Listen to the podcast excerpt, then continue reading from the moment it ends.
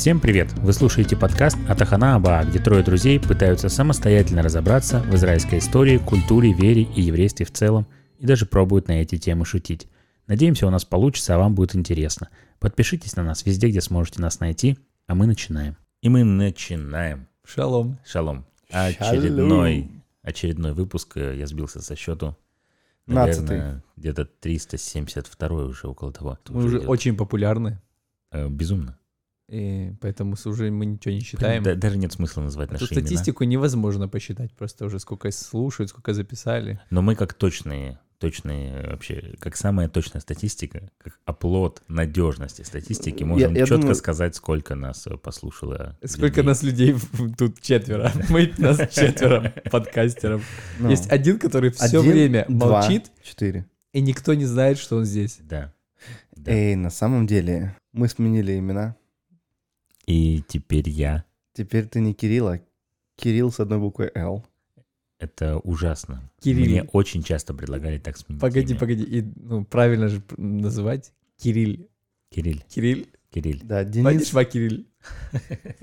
Денис э, есть в... Теперь Дорадо. Да, в иврите есть э, рыба, которая называется Денис. И мы с Денисом как-то работали на одной работе с арабом. И он всю жизнь работает в мэрии, красит бомбоубежище. И он учил нас это делать. Он брал краску и вот это вот валик и показывал, говорит, все просто, лимала лимата, лимала лимата, вот вверх-вниз. вверх-вниз, да. И он не мог запомнить наши имена вообще никак, вот прям ни в какую. И мы ему уже как только не говорили, он говорил там Денис, один день Денис, другой день Феликс, другой день Филлипс, там, Феникс. Феникс и так далее. И я, я ему придумал, и мою тоже не мог запомнить. И я Он ему, говорил о том, батон. Вот какие такие. и я ему уже поговорку придумал, говорю, Денис Дак, Артем Хазак. И ничего не помогло, Да. на самом деле. Денис А Рыба послед- и сильный Артем. Да. Для тех, кто не понял. Так что есть такая рыба под названием Денис. Остался ты только, да? Ага, Артем золотую медаль выиграл первый раз, и после этого стали легко мне запоминать. Что? До того, как... э, Что произошло? Только что нам два имени придумал. А, а потом ты начал говорить... Артем золотую медаль. Так, стоп, давай. э, были последние Олимпийские игры, где А. первый золотую медаль взял Артем. До этого реально у меня была проблема. Мне говорили, как тебя зовут? Я говорю, Артем. Эх, Артем. Ма? Я Говорю, можешь назвать меня Давидом, нормально. Пойдет. Э, А после того, как тот чел занял первое место, стали запоминать с первого раза. То есть теперь все реально из-за него въезжают в имя Артем. Оно не кажется диковинным в Израиле Ну да, теперь. да. Ну, имя Артем звучало золотое. Это, кстати, прикольно. Это интересно.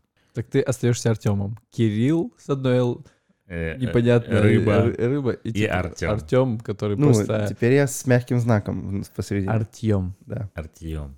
Об Это- Израиле тосились. Об Израиле тосились. И интересно, что наша тема сегодня будет э, в каком-то смысле про обратный процесс.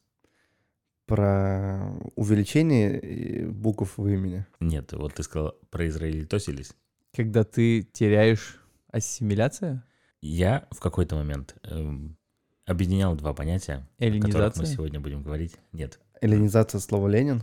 э, от слова Эллин. олень.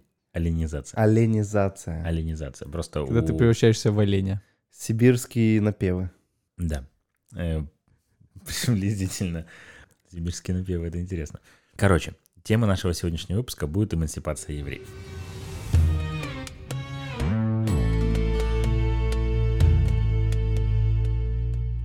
Эмансипация. Эмансипация. Эмансипация. Эмансипация евреев. От слова... Эмансипация. От слова ипация? От слова эмансипация. Ция. Ты пытаешься расчленить слово, которое не расчленяемо. Да. Не, наверное, эмансипация как-то можно расчленить и Можно по там буквам. из латыни что-то там Э, из греческого. сипуация. Артем точно может, мне кажется, попытаться. попытаться. Конечно. Не факт, что будет смешно, но попытаться может. Ну, это, это слово йеменские ев- евреи. Йеменские Ем- спицы. И, да, еманспиция. Э- Эмансипация, да. Йеменские спицы. Просто в, перевели с э, йеменского на иврит, потом на русский, и получилось вот... э, как обычно теряются слова, знаешь? Примерно. Смысл меняется. Денис, ты знаешь, что такое эмансипация евреев? Эмансипация евреев Да. — это когда их подавляли как-то захватывали, что-то вот в этом роде? Это было до того, как началась эмансипация. А, окей. Артем, Эм- эмансипация евреев — это означает превращение еврея в э, какую-то местную культуру. это называется ассимиляция. И в каком-то смысле эти процессы происходили достаточно бок о бок в Европе. Мы будем сегодня говорить о О боках? европейской части еврейства в основном, скажем так, и о периоде конца 18 века, второй половины 18 века и 19 века. Эмансипация. Может быть, это что-то похожее на то, что... Ты слышал когда-нибудь э, эмансипация женщин, эмансипация афроамериканцев?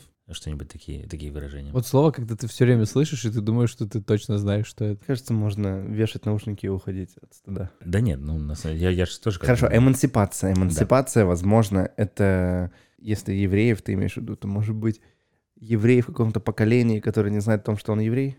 Нет, это не то. Да, это бы нелогично. Это, Итак. да. Эмансипация женщин навряд ли. Хотя в нынешнее время, по моей, Которая не логике... знала, что Женщины, женщина. которые не знали, что они женщины. Ну, в нынешнее время, к сожалению, это работает.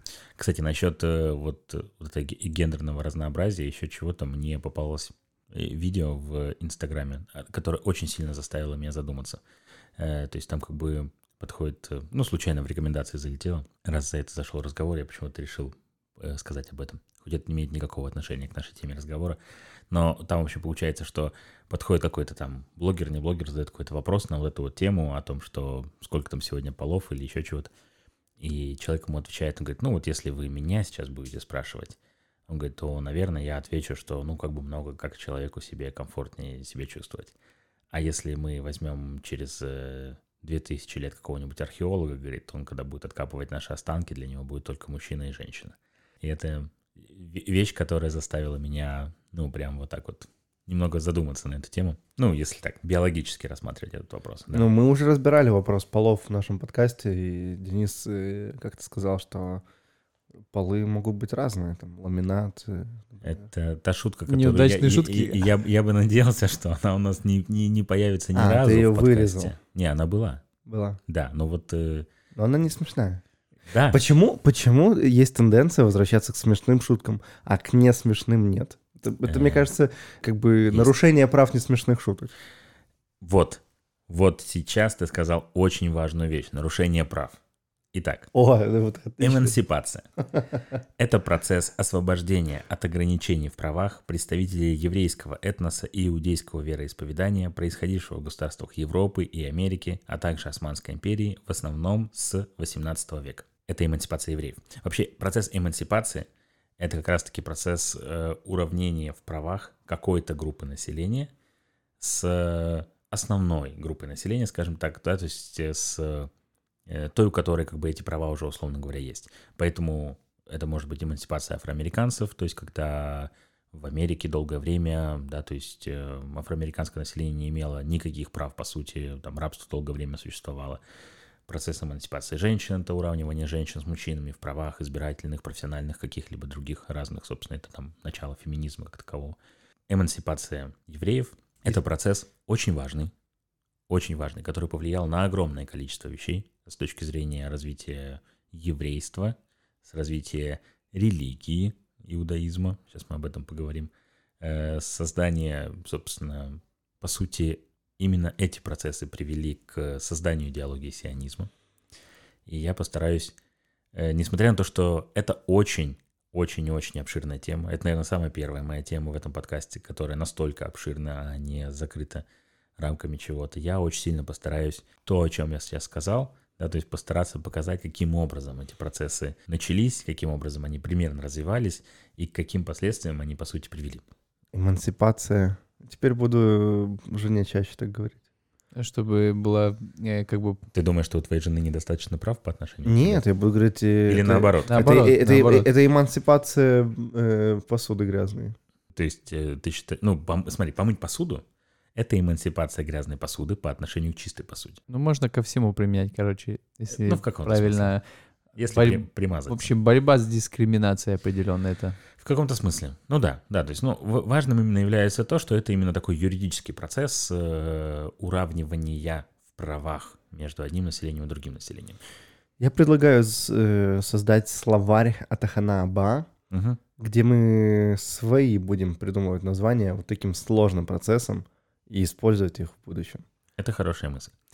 Так, и, собственно, тут для того, чтобы понять, а из-за чего вообще этот процесс должен был происходить, мы в каком-то смысле должны постараться вернуться в Европу времен вот, там, 18-19 века и посмотреть на то, как жили евреи в это время повсеместно в Европе. Мы не говорим сейчас исключительно о Российской империи, э, где их тоже как бы было достаточно много, но мы говорим о Польше, о Франции, Германии, Германии, Италии, э, Балканском полуострове, э, Венгрии, Австрии и так далее. То есть евреи жили повсеместно. Я читал у Вальтера Лакера, это такой э, историк британский, еврейского происхождения. Он написал огромную такую книгу «История сионизма» на 700 страниц. И вот он писал, что типа к началу 19 века в Европе в общей сложности проживало примерно 2 миллиона евреев. Четверть их, четверть их, если я не ошибаюсь, по его данным, примерно проживала в районе Познани. Это вот такая вот э, терри- территория в Польше, собственно, Польша, Германия. Всего 2 миллиона евреев?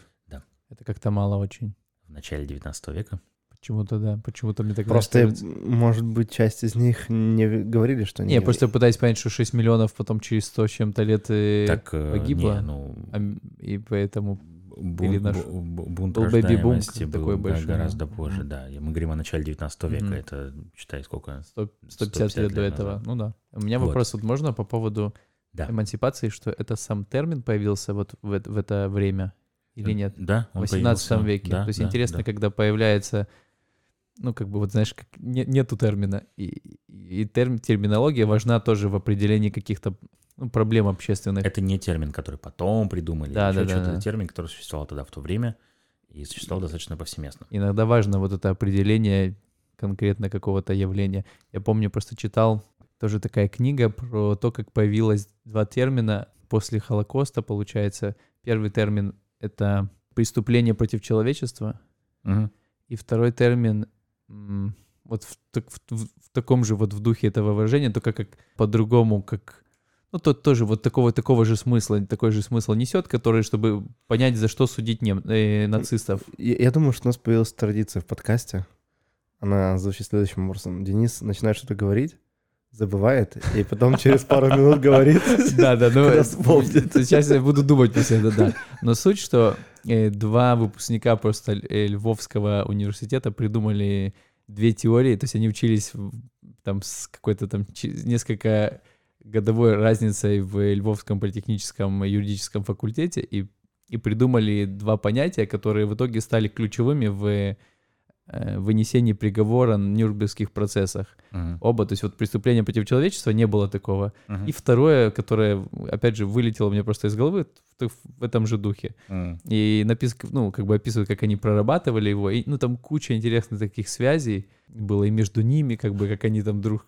Ну, короче, два юриста. Но интересно вот, что вот тоже вот как бы понятие появилось, и оно было очень важным, чтобы понять, за что судить. То есть не было вообще такого понятия, когда ты сделал настолько большое преступление, что это, ну, оно не умещается в какие-то рамки, знаешь, там, ты убил человека, а ты убил множество людей, ты там, ну, вот интересно, вот я просто вспомнил, знаешь, как эмансипация Ну тоже, да. ты, ты высветлил какую-то проблему, которая в итоге дает целый пуш на будущие, как бы, там, не знаю, века э, устранения вот этой, ну, вот этой проблемы. Ну да. Причем здесь герцог? Герцог. Сказал пуш. Э, Ты понял суть шутки? Пуш — это, Пуш герцог. это, наверное, бужи, Буже. бужи герцог. Буже А, герцог. а- Буже а- герцог. арабы не уговаривают там БП, да, и вот она такая Это вот такая сложная шутка, да, была? Конечно. Спасибо. сложные шутки. Сложные шутки это стиль Артема.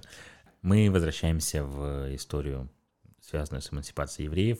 И сейчас я постараюсь очертить э, примерно, хотя, возможно, вы знаете, как это было в 18 веке, в 19 веке, в начале 19 века. Практически повсеместно э, евреи жили не в городах, а жили в В чертах оседлости. это в России была такая штука, как черта оседлости, да. Ну, то есть они жили не в больших городах, а жили в различных местечках.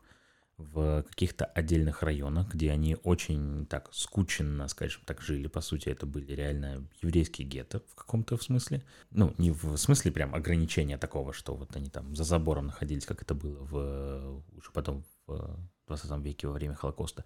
Но как бы по своей сути, да, то есть это были гетто. У евреев э, не было никакого гражданства, несмотря на то, что они могли там в пятом, в десятом поколении быть э, рождены на территории где-нибудь Германии или Франции, у них не было гражданства. Им, там, Франции или Германии, любой страны, неважно. У них не было права занимать э, большее количество различных должностей. Они не могли учиться в институтах. Они не могли учиться, получать академическое образование вообще. Э, образование на тот момент в еврейских общинах э, происходило исключительно в, э, в Хеседе, да, то есть или как-то Хесде? В хедерах. Хедерах, правильно, да, то есть, ну, по сути, это было внутреннее обучение евреев, где они читали Тору, Танах, и, по сути, там все обучение грамотности, вот, по большому счету, сводилось к тому, чтобы просто уметь читать вот это, вот, изучать традицию, изучать, изучать еврейскую историю. Это, конечно же, помогало евреям сохранять вот эту вот общинность, то, о чем мы неоднократно уже говорили, о том, чтобы проносить сквозь века вот эту вот традицию, которая потом помогла в том числе и возродить Израиль в каком-то смысле. Но при этом с точки зрения отношений между евреями и неевреями возникало все время огромное количество всяких непонятных споров, потому что, с одной стороны, евреи, ну, это были, ну, по большому счету, они были как цыгане в каком-то смысле. Это вот прям действительно было вот как-то вот так. То есть это какой-то недонарод, которого при этом достаточно много, который живет очень скучно, у которого какие-то свои там обычаи, пристои, традиции, еще чего-то. Единственным путем на протяжении огромного количества лет для того, чтобы еврею выбраться из общины и пойти получать какое-то светское образование, заниматься какими-то государственными политическими должности занимать, являлось принятие христианства. И вот это вот как раз-таки ассимиляция. Так как Европа была все-таки христианским, э, христианским центром, католическим, протестантским, неважно, православным на востоке Европы, э, для того, чтобы еврею перестать быть евреем и получить хоть какие-либо права, ему нужно было принимать христианство. Это было важным, неотъемлемым правом, э, обязанностью. Это было именно обязанностью для человека именно из этой общины. Вот, в какой-то момент все это начало меняться. И прежде всего это начало меняться. Были два процесса примерно параллельные. Один процесс, который проистекал внутри самой еврейской общины, и это так называемая скала. То, что зародилось в Германии, в Берлине, э, зародилось при помощи Моузеса Мендельсона. Был такой активист, который как раз-таки ушел из э, еврейской общины, как он сам говорил, он никогда не принимал христианство, хотя все его дети христианство в итоге приняли. А скала от, э, собственно, да, то есть как образование, да, то есть можно так это переводить э, с иврита, и он стал как раз-таки активным таким сторонником и активистом того, что среди еврейских общин необходимо вести светское образование, необходимо обучать грамотности, необходимо создавать школы, необходимо создавать кружки, и то, что помимо иудаизма, помимо всего, что связано с еврейской историей, культурой, традицией и всем остальным, также необходимо изучать многие эти вещи. И это дало такой очень-очень серьезный виток развитию еврейского образования – это был один процесс. А другой процесс, он э, начал развиваться прежде всего во Франции после Великой Французской революции. И вот этот процесс как раз-таки связан с эмансипацией. Ты э, второй раз берешь стакан и не пьешь, ставишь на место. Это выглядит очень смешно. Сейчас попью. Вот. Собственно, в, во Франции в конце 18 века происходит Великая Французская революция, буржуазная, которым э, гимном ее главным лозунгом был какой? «Долой жидов!» Нет. Денис? Я вот «Отверженный» недавно пересматривал. И не помню, что там. Но Свобода, там... равенство, братство. А, точно. Вот, это такой лозунг, под которым, собственно, вся эта революция происходила. Франция просто фантастическим образом за очень короткий промежуток времени сменила свой вот этот уклад вековой, монархический на конституционный, на потом, правда, конечно, все немножко изменилось, но мы не про Францию говорим. Но главное, что эти процессы зародились во Франции, по большому-то счету, в Европе, во всяком случае. Э, во Франции, во Франции начали говорить о том, что у нас теперь э, новое государство, что раз мы свобода, равенство, братство, то свобода, равенство и братство должны быть абсолютно для всех людей в этом мире. Для всех людей в нашей стране, для всех людей, которые говорят на французском языке, для всех людей, которые здесь родились. И для нас должно быть не столь важно, какое у человека происхождение, какое у человека вероисповедание и все остальное. Какой это год был примерно? И вот 28 сентября 1791 год. Откуда у таких в такое время такие глубокие мысли? Это как раз-таки то самый период просвещения, о котором ты не так давно вспоминал в каком-то из своих выпусков и подкастов. Не помню в каком.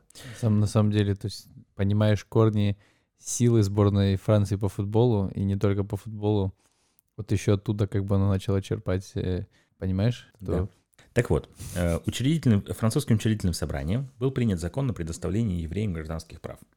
В нем оговаривалось, что французским гражданином может быть человек, который будет выполнять все обязанности, предусмотренные Конституцией, и принесет гражданскую присягу.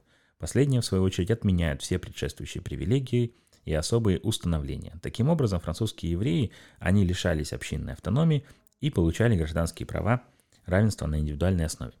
Это был, э, по сути, первый такой важный законопроект в Европе, который начал говорить о том, что мы, Франция, мы единая страна, и мы как бы, да, для нас не важно, какие есть люди. Через какое-то время в Америке была принята первая поправка Конституции, в которой вопрос о правах человека был полностью отделен от вероисповедания, что как бы, да, диктовалось принципом свободы совести. Первая поправка Конституции США тоже считается, что это одна из таких важных вех на пути к уравниванию евреев в правах между всеми остальными народами. В Америке эта первая поправка потом сыграла очень большое влияние, в том числе на Канаду. В Канаде чуть позже, конечно. Э, у меня записано, что в 1632 году евреи получили все гражданские права и были освобождены от необходимости принятия христианской присяги. Но вот эти вот процессы, они очень сильно так сколыхнули Европу, и влияние Франции после э, французской революции и после того, как э, к власти приходит Наполеон, тот самый, который у нас тут вака стоит э, на холме. Я, кстати, когда начал Он читать, узкий. Он узкий, да.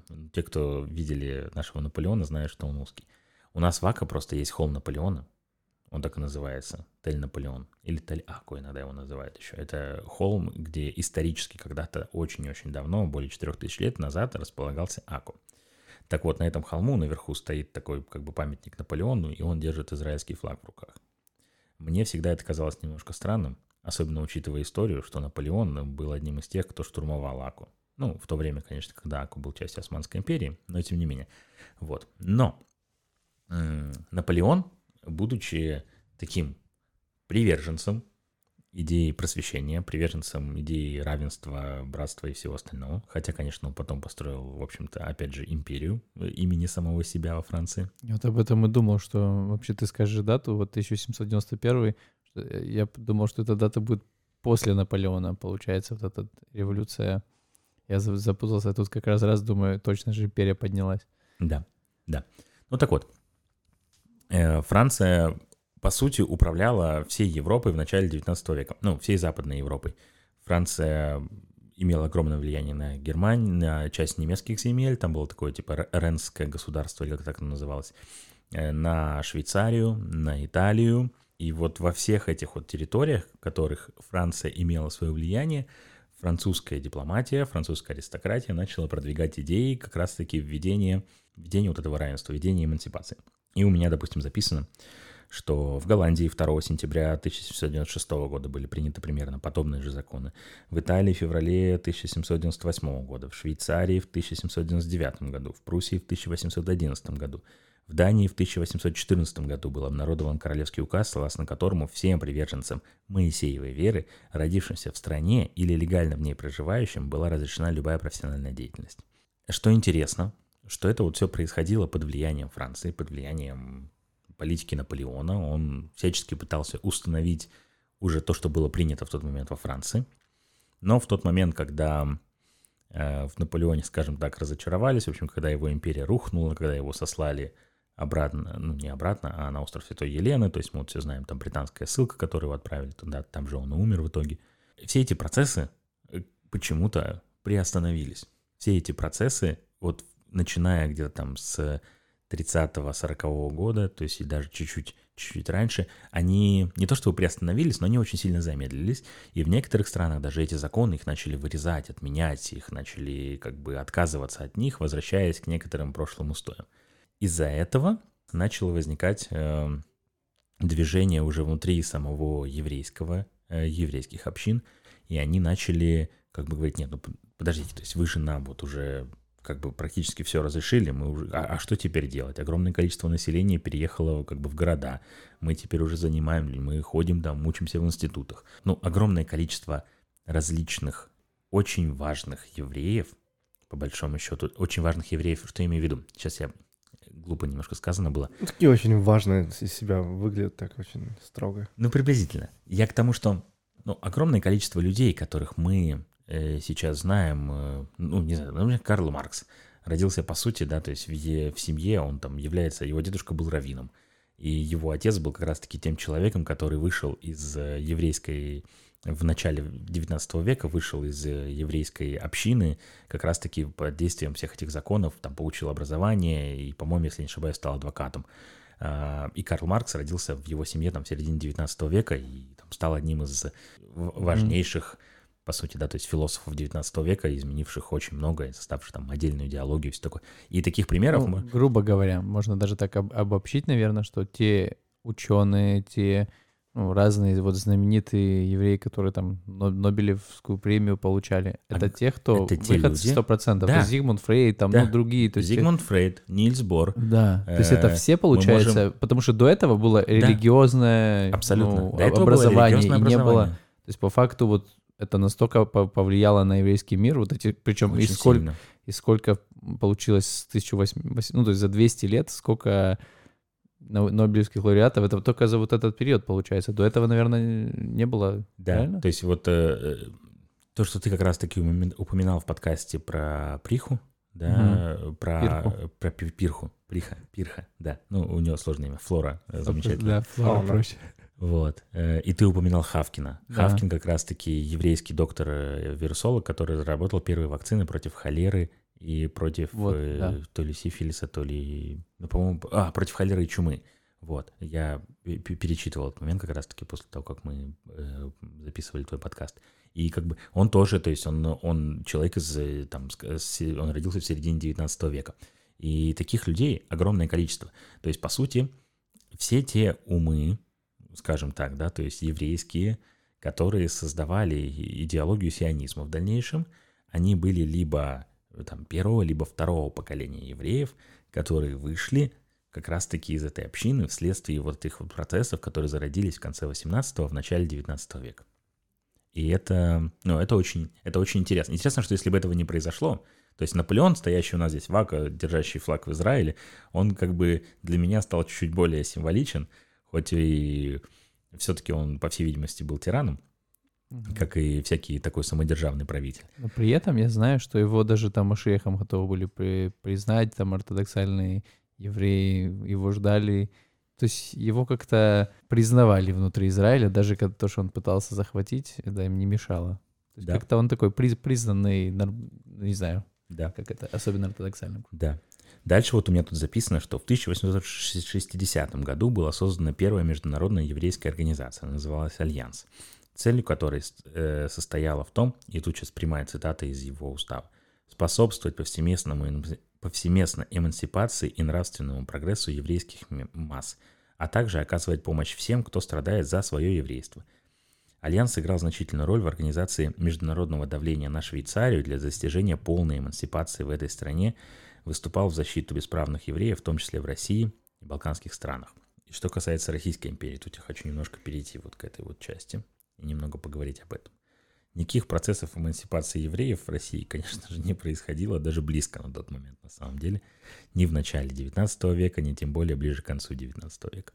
Тем не менее, историками э, вот обращается удивительная, удивительная просто параллель, которая не только связана с Россией, но в том числе связана и с некоторыми другими странами, что те страны, которые всячески пытались противиться эмансипации именно на государственном уровне и не пытались никаким образом, э, скажем так, развивать это в своей стране, они столкнулись с очень сильным, очень серьезным таким революционным, антиправительственным движением, которые в основе их э, зачастую находились евреи. Интересно очень. И в Российской империи ведь на самом деле было именно, э, ну, в каком-то смысле, да, то есть происходило вот такая вот штуковина. То есть начиная со второй половины 19 века всякие там различные там, террористические организации, свобода и воля, которые в Российской империи существовали, я не хочу сказать, что все они состояли из евреев или еще чего-то, но достаточно большое количество людей там находились евреями. Например,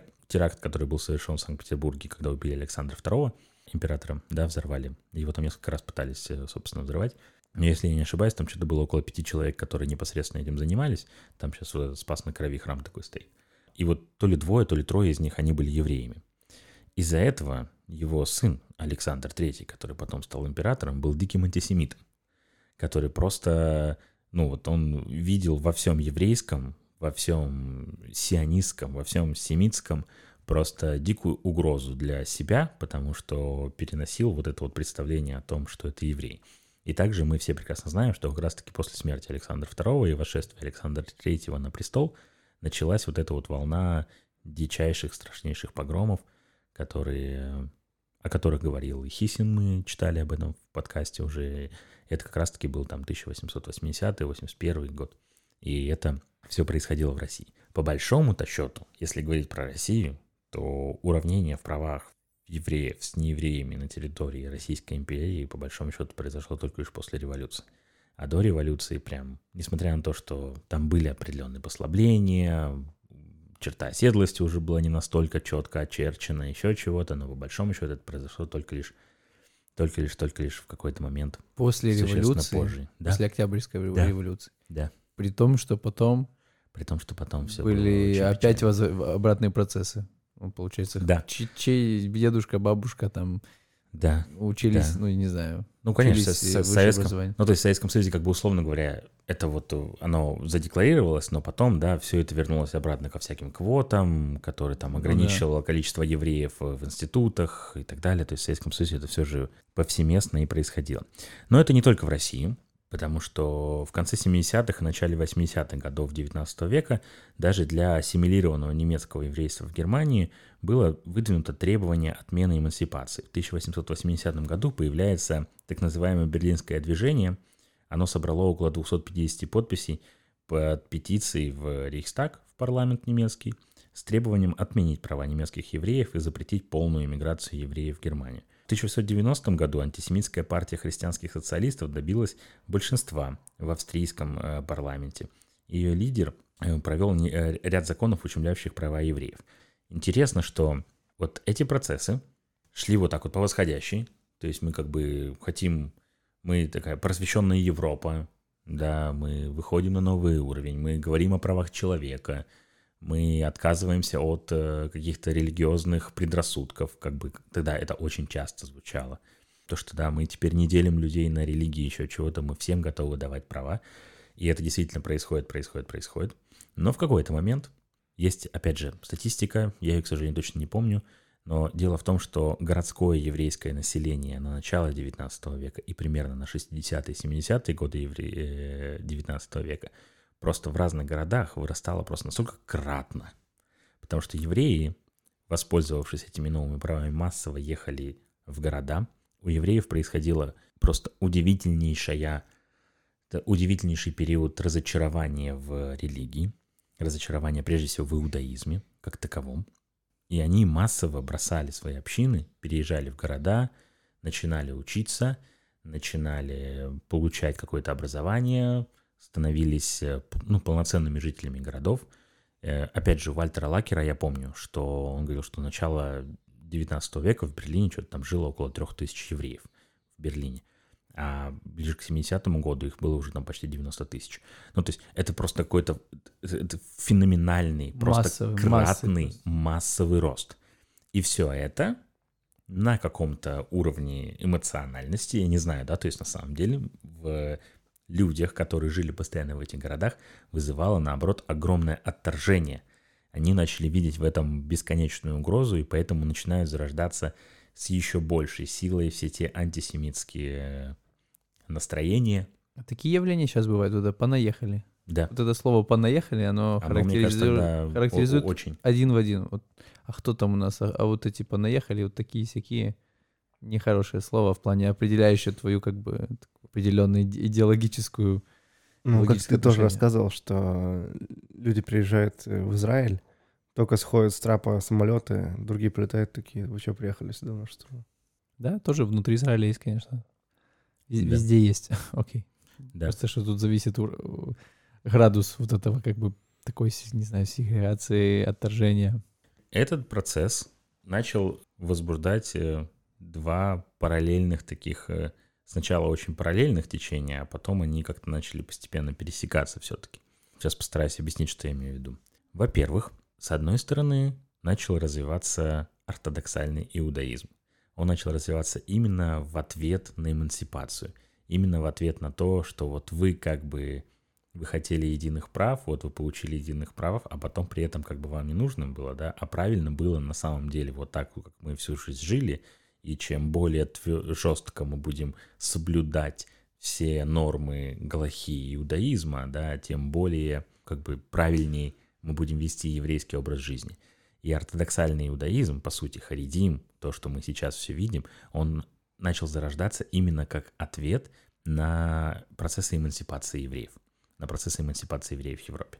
Параллельно с этим развивается другой вид иудаизма, так называемый реформистский иудаизм, который является уже ответом на ортодоксальный иудаизм, который типа говорит, не-не-не, ребята, образование светское и все остальное, это безусловно важно, но и также важно сохранять нашу там иудейскую Серединка идентичность такая. и пытаться сохраняться всю эту серединку. Это тоже началось в Германии, потом очень сильно активно развивалось в Америке, в Соединенных Штатах. Это такие вот два процесса, да, то есть которые шли немножко рядом с ними. Параллельно рядом с ними при помощи еще такого человека, как Цвикалишера, начал развиваться религиозный сионизм, так называемый.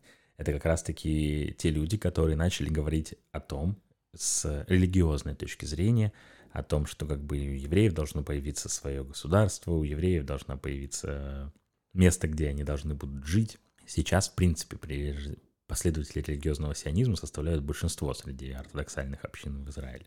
Я читал такую статистику. И вот это вот все тоже в том числе было неким ответом на процессы эмансипации евреев. И когда все это в конце 19 века начинает опять упираться в запретительные законы, в, собственно, погромы. Слово погромы, вот именно в такой транслитерации, известно во всех европейских языках мира, потому что после того, как в Российской империи они произошли, повсюду пошли эти статьи, и я очень сильно им это удивился, ну, как раз-таки в Ульпане, когда учился, и мы там проходили какую-то там статью про как раз-таки погромы, там что-то переводили ее, и просто было написано «погромы». на ив- Погромим, да. Да, «погромим» на иврите. И у меня в Ульпане еще учился парень из Англии, и я говорю, ты понимаешь, здесь на- написано? Он говорит, ну да, погромы, конечно. Мы все знаем, что такое погромы, то есть это как бы слово, Международное слово. это международное слово. После всего, вот, вот всех вот этих вот Грустно. ну, грустно, Ну да. да. Я вот не знаю, честно говоря, я не знаю никакого другого русского слова, которое Да. настолько Новый укорен- год. укоренилось э, только в Израиле. Только в Израиле оно укоренилось. А если мы будем говорить про все европейские языки, вот я не знаю ни одного другого русского слова, к сожалению, которое бы... Я, конечно, не филолог, не лингвист, но тем не менее. А слово «погромы» действительно есть в каждом, э, ну, как бы иностранном языке. Оно понятно людям, все понимают, о чем идет речь. То есть именно понимают, что это против евреев, что это как бы именно вот еврейские погромы, да, гонение евреев в Российской империи. Вот. И все это явилось таким вот следствием, да, то есть вот тех процессов, которые зародились на рубеже 18-19 века, и закончить, наверное, да, то есть как-то вот сказать о том, во что это, по сути, все вылилось, я бы хотел бы, немного рассказав о том, очень немного рассказав о том, кто такой Лев Пинскер. Я думаю, что помимо того, что в каждом городе практически Израиля можно найти улицу Пинскер, вот, так вот, Лев Пинскер — это такой врач в Одессе. Собственно, он жил в 19 веке, и задолго, ну как задолго, лет за 10 примерно до Герцеля э, в Одессе он организовал кружок, э, такое еврейское общество, где тоже выступал за эмансипацию, за образование, за обучение. Этот кружок в дальнейшем потом появились в разных городах, они назывались Ховавей Цион, то есть любящие, любящие Сион. Лев Пинскер э, в, если я не ошибаюсь, в 1888 году или около того, у меня почему-то не записана эта дата. Он пишет брошюру на немецком языке и издает ее в Берлине. Это было вот, э, опять же, до Герцля, гораздо раньше Герцля. И она называется «Автоэмансипация евреев». И вот этот термин «автоэмансипация евреев» по Льву Пинскеру означает, и мне это очень сильно нравится, то, что эмансипацию евреев нужно перестать рассматривать как эмансипацию индивидов, а нужно сменить на эмансипацию евреев как нации. На то, чтобы еврей, то есть не говорить о том, что еврею как отдельному человеку внутри Германии или внутри Испании или внутри Франции или внутри России необходимо предоставить такие же права, как русскому человеку, французу или еще чего-то, а евреям всем как нации необходимо предоставить такие же права, как есть у русских, французов, немцев и так далее. То есть права на существование своего собственного государства. Мгм. И вот эта вот идея, по большому счету, она... Пинскер не был первым, кто ее высказал. То есть там можно еще и Моши Гесса вспоминать, который гораздо раньше это делал. Э, В Германии был такой. И там, в конце 18 века были некоторые британские парламентарии, которые говорили о том, что как надо бы вот как бы решать еврейский вопрос. Но Пинскер был первым человеком, которого по-настоящему огромное количество людей услышали. То есть вот Моше Гес, человек, написавший важнейшую работу Рима и Иерусалима, Мгм. называется, первая такая очень крупная, большая работа, связанная с тем, что у евреев должно быть свое государство, э, когда он ее опубликовал, ее никто практически не прочитал. Вот, вот произошло вот так вот. А работа Пинскера, она стала очень известной и очень сильно взбудоражила умы.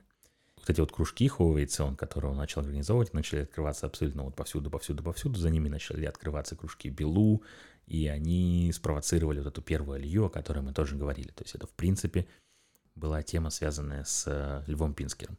И это вот такой вот путь, который, как мне кажется, его можно прям вот, да, то есть разделять с тем, что сначала у евреев было отсутствие каких-либо прав, по Мгм. сути, бесправное положение, по сути, там, тре- народ третьего сорта, второго, пятого, я не знаю, какого-то в Европе, в любой стране Европы. Потом нам начали предоставлять права, мы начали этим пользоваться, ну, как мы умеем, а умеем мы пользоваться правами хорошо, это мы все прекрасно знаем, да, то есть если нам говорят, что мы на что-то имеем право, то как бы мы этим, естественно, воспользуемся. Особенно, когда у тебя не было прав. То есть ты Да. ценишь это право. Конечно. То есть человек, который родился в этом, у него все в порядке, то он не настолько использует. Мне кажется, вот те, которые вышли из ортодоксального, ортодоксального мира, у них был голод по, ну, по всему новому, поэтому по науке, по всему. То есть они в том числе это дало им свой такой, ну, как рывок сделать науки во всем, исходя из вот этого неимения того, что у них было, ну, в том числе. Да. Что скажешь? И интересно. Ну, в голове у тебя все вырисовывается. Ты знаешь э, какие-то моменты, но корней не знаешь. Мгм. Теперь мы знаем корней. Теперь мы знаем, как это я, все. я и думал еще, знаешь, что Тёма скажет, что у меня в голове интерес- э, такая сразу параллель. Почему у нас улицы в, на Шикунах, в Аку, э, Пинскер, э, Машигес там рядом прям и Мгм. Билу, такая улица Мгм. вот эта длинная. То есть они, ну, наверное, такие специально там вот эти сионистские названия, но они прям рядом находятся. Да, они, они, они, они прям ряда- ря- рядышком. Все друг с Оно, как знаешь, такая параллель. Что из чего вытекает там. Прикольно. Да, да. Я думаю, что мы будем заканчивать. Э, Спасибо, что послушали меня. Спасибо, что дополняли меня. Я, я думаю, что пользоваться своими правами, знать их, э, уважать их по отношению ко всем остальным людям, это критически важно. И очень долгое время наш народ э, не мог пользоваться никакими правами, но, слава богу, у нас теперь есть Израиль. Да. И, и в том числе вот эти вот процессы в Европе, они очень сильно повлияли на то, что на то, что у нас теперь есть наша замечательная страна. Да, спасибо, было очень интересно. И познавательно. Вот. Я очень рад. Но вообще в этой теме просто столько всего еще Нет интересного. дна. Изучайте.